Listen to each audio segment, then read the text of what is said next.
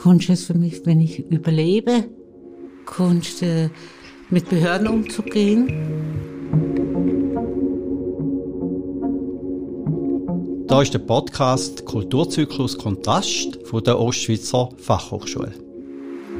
Aufgrund der Corona-Situation können wir den Kulturzyklus im bekannten Rahmen nicht umsetzen. Darum haben wir den Podcast Kulturzyklus gestaltet und begrüßen Künstlerinnen und Künstler mit Behinderung und Menschen, die sich mit dem Thema Kunst und Behinderung auseinandersetzen. Wir begrüßen heute ganz herzlich Manuela Brau und Ramona Fock. Sie vertreten eine Gruppe von Menschen mit Behinderung, die regelmäßig am Kulturzyklus teilgenommen hat, über Jahre hinweg. Manuela, dürfen wir etwas wissen über die Gruppe? Genau, dort geht es darum, dass die verschiedenen Gruppen, die es gibt im Bereich Selbstvertretung, also das heißt, dass Menschen mit einer Beeinträchtigung sich für die eigenen Anliegen einsetzen, dass wir von der Fachstelle aus das koordiniert haben, äh, die verschiedenen Projekte unterstützt haben. Bei uns sind so ein bisschen die Fäden äh, zusammengelaufen. Was hat dich denn bewogen, jetzt in dem HPV so eine Fachstelle aufzubauen? Das ist eine längere Geschichte. Angefangen hat es eigentlich, dass im HPV die Selbstbestimmung schon länger ein großes Thema geworden ist. Ähm, es ist dann eben die Gruppe «Wir für uns» gegründet worden und ich habe schon bevor ich überhaupt im HPV geschafft habe, jemanden kennt, der in dieser Gruppe «Wir für uns» dabei ist. Dann habe ich mir das erste Mal überhaupt überlegt, ja, wie ist denn das mit dieser Selbstbestimmung? Wie ist das mit politischer Teilhabe von Menschen mit Beeinträchtigung? Gibt es Leute, die ausgeschlossen werden vom Wahlrecht? Und dann hat man wie so gemerkt, dass das Thema in dieser Gruppe wie für uns immer größer wird, also dass da immer neue Fragen dazukommen und dass da wie so ein Schwerpunkt wird, wo wir weiter verfolgen wollen. Jetzt haben wir gehört, die Fachstelle ist im HPV. Was ist denn der HPV? Der HPV ist eine geschützte Werkstatt, wo Leute mit Beeinträchtigungen kommen, die schwerbehindert, aber auch leichtbehindert sind, auch von der Sonderschule vom Wickerhof kommen und dort eine Anlehre machen und eine Lehre machen. Darf ich dich fragen, warum brauchst du so eine geschützte Tagesstruktur, eine geschützte Werkstatt? Ich habe eine gescheiterte Ehe hinter mir, bin geschlagen worden. Und ich habe halt auch ein bisschen eine Beeinträchtigung vom Lernen her. Ich bin auch früher Sonderschülerin gewesen und habe eigentlich nie was, eigentlich von Anlehre oder sowas nie gehabt. Aber ich habe dann gefunden nach der Scheidung, ich möchte wieder arbeiten, habe aber nichts gekriegt auf dem freien Markt und habe dann geschützte Werkstätte gefragt und die haben dann gesagt, ja, wenn Sie IV haben und Ergänzungsleistung, dann können wir Sie einstellen. Und so bin ich halt in einer geschützten Werkstatt gelandet. Und jetzt bist du schon lange Jahre im HPV und hast dort geschafft. Hast du denn auch in der HPV gewohnt? Ja, ich habe jetzt vier Jahre in der HBV in der Außenwohngruppe gewohnt. Auch mit Kollegen zusammen, die auch Beeinträchtigung haben. Die Betreuung habe ich sehr genossen. Aber ich habe dann auch gefunden, es ist der Zeitpunkt da, nochmals versuchen, selbstständig zu wohnen. Und ich bin sehr stolz drauf. Was ist denn der Mehrwert für jetzt der HPV, so eine Fachstelle zu haben? Ich denke, eigentlich ist ja Selbstbestimmung fördern der Auftrag von jeder Organisation von jedem Sozialpädagog, von jeder Sozialpädagogin. Und gleich glaube ich, wenn es so eine Fachstelle gibt, dann kommt es einfach viel stärker das Gewicht über. Wenn man dann sich wirklich um diese Projekte kümmern kann. Sonst habe ich es erlebt, auch selber. Dann ist da immer noch läuft da nebenher. Wenn man dem vielleicht auch Personalknappheit hat, ist das immer so ein bisschen das Erste, was in Gefahr ist, dass man da wieder ein bisschen auf die Seite schiebt. Und so ist es wie einfach klar, es hat jemand den Auftrag, sich um das zu kümmern, um alle die Leute, die sich engagieren wollen, zu unterstützen. Und dann habe ich bei uns gesehen, dass dann so Schritt für Schritt die Gruppen, da sind immer mehr Leute dazugekommen, Leute, die dann gefunden haben, jetzt habe ich wieder eine neue Idee, können wir nicht einmal uns um das Thema kümmern. Und wo ich glaube, schlussendlich profitiert die Institution auf verschiedenen Ebenen davon. Dass einerseits bei den Menschen, die sich so engagieren, dass sie wirklich ganz neue Erfahrungen sammeln, dass sie gestärkt werden äh, in dem, was sie machen, dass sie mutiger werden.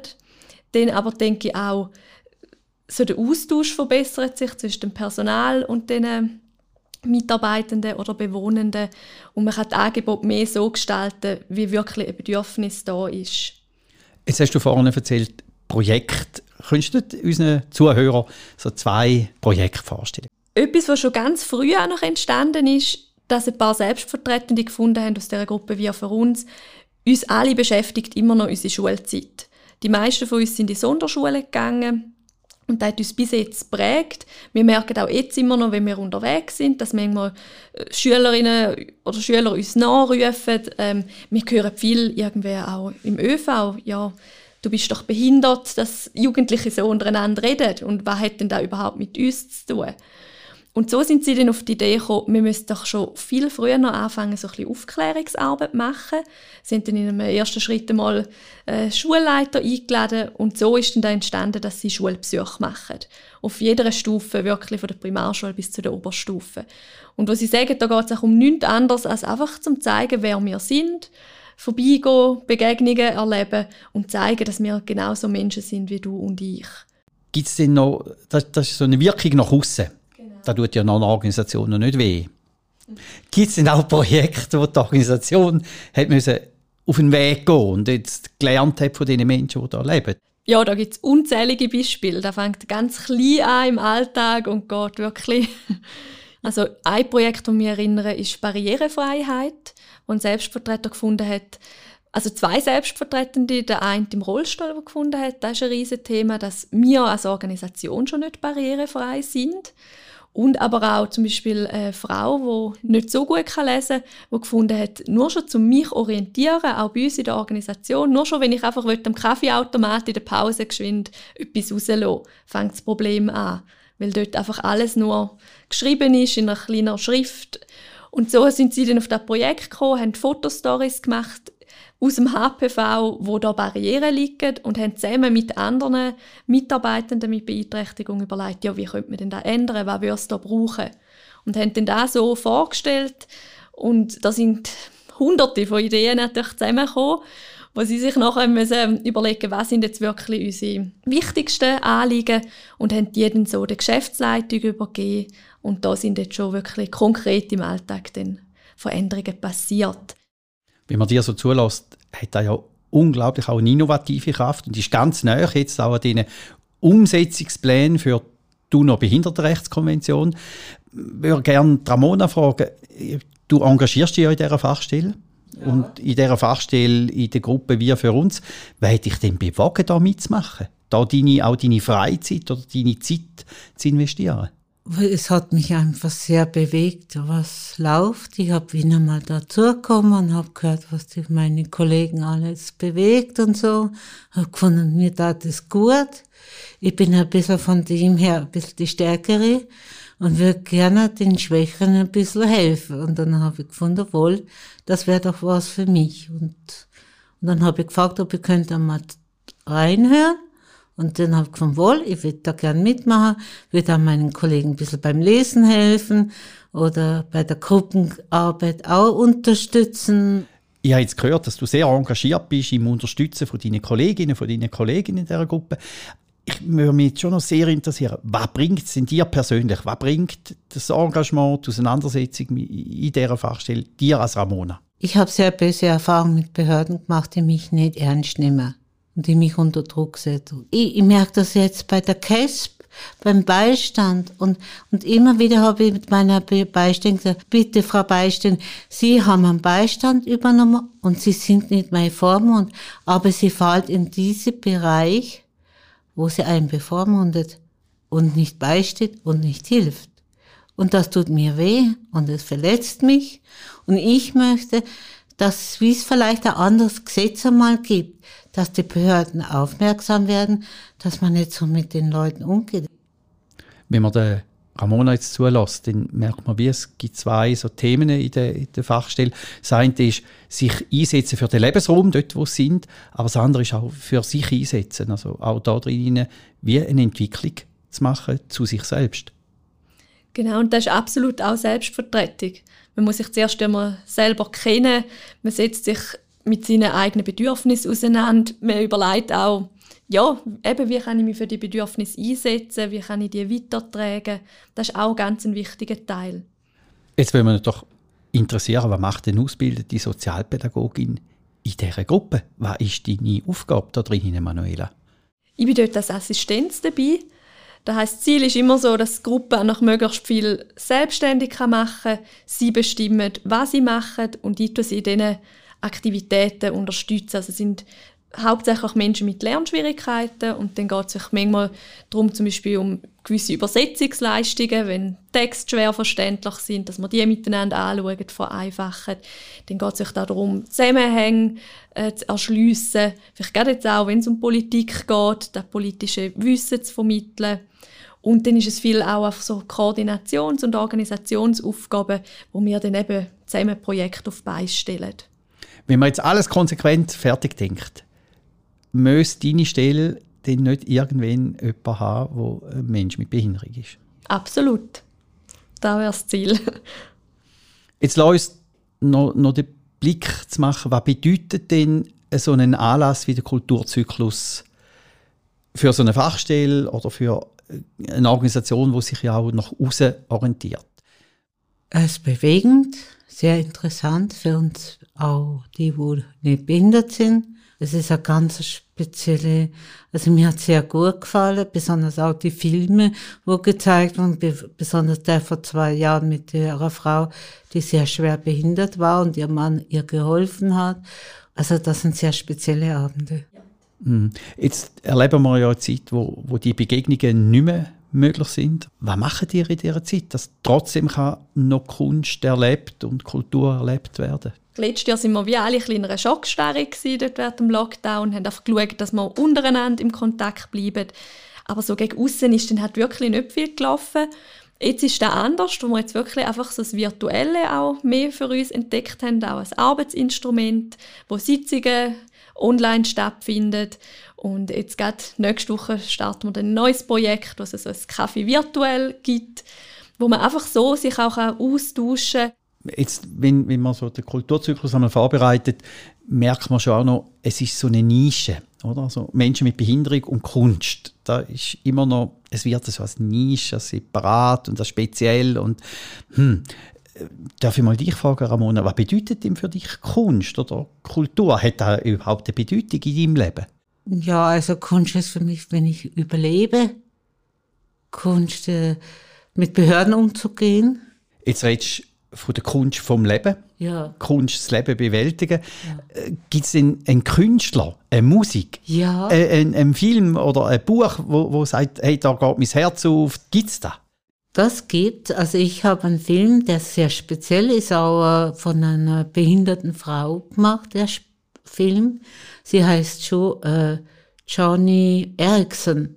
Johnny Erickson ist eine, die einen Badeunfall hatte, die wo dann behindert war wie sie dann ihr Leben in die Hand genommen haben. Und es war dann für mich, sage, das ist Kunst. Und, und man merkt auch, dass die Behinderten viel mehr dankbar sind als die, also ich nicht sage, dass die Normalen nicht dankbar sind, aber man merkt, dass jeder Behinderte viel mehr Dankbarkeit zeigt wie ein normaler Mensch. Und das spüre ich auch in der Arbeit. Äh, hat denn Kultur und, und solche Anlässe wie jetzt der Kulturzyklus eine Bedeutung für die Menschen? Und wenn was, was könnte denn da für eine Bedeutung sein? Ich glaube, das ist es nicht anders wie bei, bei jedem Mensch. Ich glaube, Kunst und Kultur ist für alle einfach etwas, was einem eben neue Welten eröffnet, wo man den Alltag hinter sich kann lassen wo man eintaucht in etwas anderes, wo man neue Lebenssituationen kennenlernt. Und da glaube ich, das ist unabhängig von der Beeinträchtigung. Tut da einfach jedem Mensch gut. Wenn ich dich frage, äh, Ramona, gibt es denn so Punkte, die dich besonders ansprechen an so einem Anlass wie der Kulturzyklus oder auch sonst? Was mich sehr beeindruckt hat, da bin ich jetzt zweimal gesehen, einmal in Wien und einmal in, bei Innsbruck an den Demonstrationen mitzumachen. Das ist ja von der Manuela ausgegangen, wo Behinderte dort demonstrieren von ihren Rechten. Und das hat mich sehr bewegt, habe viele Menschen dort kennengelernt, die Probleme haben, die mit Behörden Probleme haben, die Geldprobleme haben. Aber eines hat mich gleich traurig gemacht in Wien, sind wir ja demonstriert. Und wir haben ja alle eingeladen, die in dem Bund, also Politiker haben wir eingeladen, die in Wien im Bundeshaus oder was das da ist. Und du glaubst nicht, es war kein einziger Ummer. Kein einziger von denen Politiker waren um. Mhm. Manuela, du hast eine Bachelorarbeit geschrieben über politische Teilhabe. Du hast das schon am Rand erwähnt. Müsste man nicht auch sich überlegen, nicht nur politische Teilhabe, sondern auch kulturelle Teilhabe? Völlig. Ich glaube, Teilhabe umschließt alle Lebensbereiche und die muss überall gefördert werden. Und ich denke, wir sind da auf einem Weg, aber es geht immer noch auf einen kleinen Schritt in die Richtung. Jetzt bist du schon lange Jahre in dem Feld tätig. Und jetzt könnte man ja wie sagen, es hat sich so viel tun dass so eine Fachstelle Selbstvertretung äh, in einer Organisation können aufgebaut werden und da viel mehr auch die Rechte und die Anliegen und Bedürfnisse von den Menschen, die dort leben und arbeiten, wahrnimmt. Jetzt in Zukunft geschaut, braucht es denn auch überhaupt noch? Wäre auch schön, wenn sie es nicht mehr brauchen würden. Das wäre noch das Ziel. Dass das wie eben selbstverständlich ist, dass, ja, dass die Menschen, die Dienstleistungen beziehen, dass sie auch die mitgestalten, dass sie sagen, was sie brauchen. Und aber dort denke ich, sind wir alle einfach immer noch mitten auf dem Weg. Wunderbar. Ich denke, das ist ein gutes Schlusswort. Danke vielmals, Ramona Fock, danke vielmals, Manuela Brau, dass ihr da sind. Es ist unbedingt auch wichtig gewesen, auch den Blick von Zuschauern äh, kennenzulernen und eben auch mal einen Blick in eine solche Organisation und die Herausforderungen, die in diesen Organisationen stattfinden. Danke vielmals, dass ihr da sind. Danke vielmals, dass ihr uns zugelassen habt. Wenn ihr irgendeine Idee habt zum Kulturzyklus Podcast und da drin vielleicht kritische Anmerkungen habt, vielleicht auch äh, etwas wollt uns mitteilen, dann könnt ihr uns sehr gerne kulturzyklus.ost.ch